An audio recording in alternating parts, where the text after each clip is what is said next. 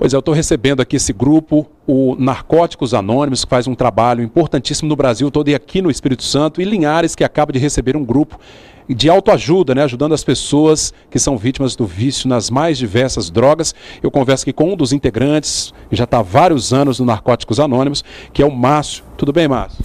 Tudo bem, eu agradeço a oportunidade que nos está sendo dada da gente poder falar um pouquinho de narcóticos anônimos. Bom, vamos explicar para quem está em casa, porque o, o, grupo acabou de ser aberto aqui no município de Linhares, para quem tem dúvida, o que, que é exatamente o, o Narcóticos Anônimos? Bom, vamos lá. Narcóticos Anônimos é uma irmandade mundial de homens e mulheres para quem as drogas se tornaram um problema maior em suas vidas. Somos adictos em recuperação e nos reunimos regularmente para ajudarmos uns aos outros a nos mantermos limpos. De, de, limpos quer dizer abstinente de toda e qualquer substância alteradora do ânimo e humor, inclusive álcool e remédios tomados sem a supervisão ou acompanhamento médico. Ou seja, não são só as drogas ilícitas. Não, são drogas lícitas e ilícitas. Alterou o humor, para nós é droga. Como é que foi para você descobrir que você era dependente químico?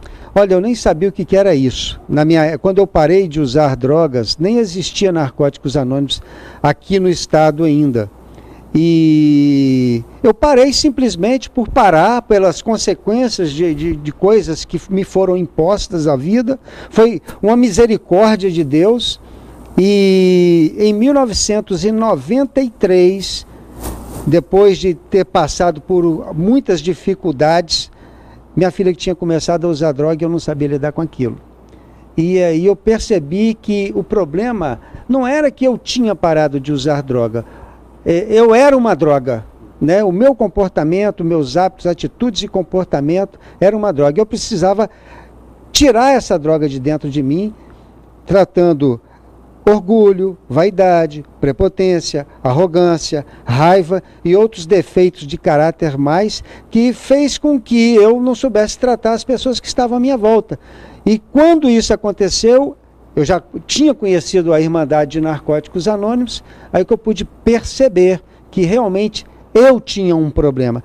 Quando eu percebi que eu tinha um problema, 90% estava resolvido. Faltava os 10%, né?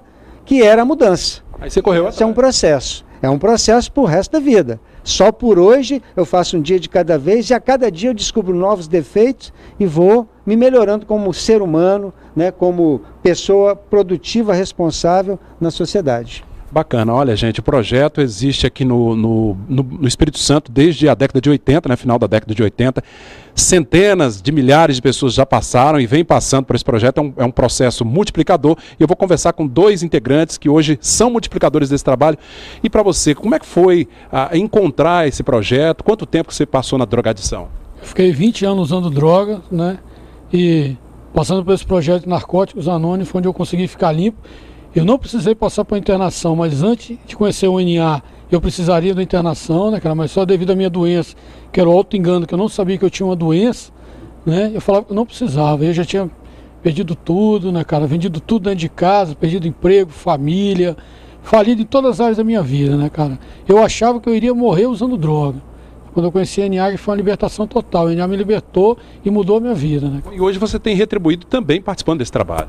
Tem, é, levando a mensagem, abrindo a porta da, da, sala onde eu moro, lá em Vitória, em Cariacica, no caso, né? E me ajuda a se manter limpo. Já são 20 anos. Agora eu estou com 6 anos e 7 meses limpo, né? Mas eu fiquei 20 anos de drogas. Pois é, falar com esse amigo também, que participa dessa missão, participando aqui em Linhares dos encontros nessa quinta-feira. Como é que foi para você deixar o vício das drogas e hoje poder estar ajudando outras pessoas? É, Para mim é um privilégio ter encontrado narcóticos anônimos dentro de uma clínica, através do serviço prestado pelo HI, que é um, um trabalho que Narcóticos Anônimos faz através dos membros. Eu conheci Narcóticos Anônimos em 2008, depois de vir morar um ano na rua, devido ao uso compulsivo de drogas, perder guarda de filho, casamento. Hoje eu me encontro há 11 anos limpo, né, e minha família está de volta. E agora, para falar o que me fez fazer isso, para quem tem problema, só frequentar a reunião. Porque o segredo está dentro da reunião.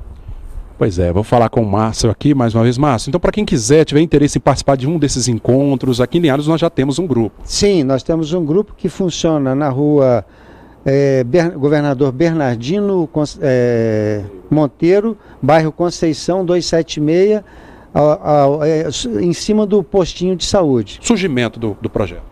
Bom, NA surgiu no sul da Califórnia em 1953. Os primeiros 20 anos foram bem difíceis. Até que no final da década de 70, começou a sair dos Estados Unidos, indo para o Canadá, Reino Unido, Austrália e depois, em 1983, com a publicação do livro chamado Texto Básico de Narcóticos Anônimos, que contém tudo sobre o programa de Narcóticos Anônimos, aí começou a explodir o crescimento de NA no mundo em vários outros países. E aqui no Brasil não foi diferente.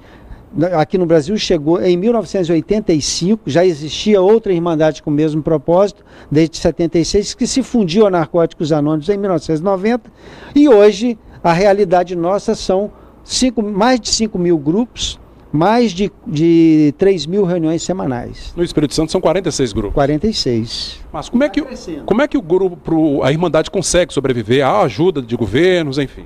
É, essa é uma é um pulo do gato, né? Porque NA não aceita nenhum tipo de doação de fora.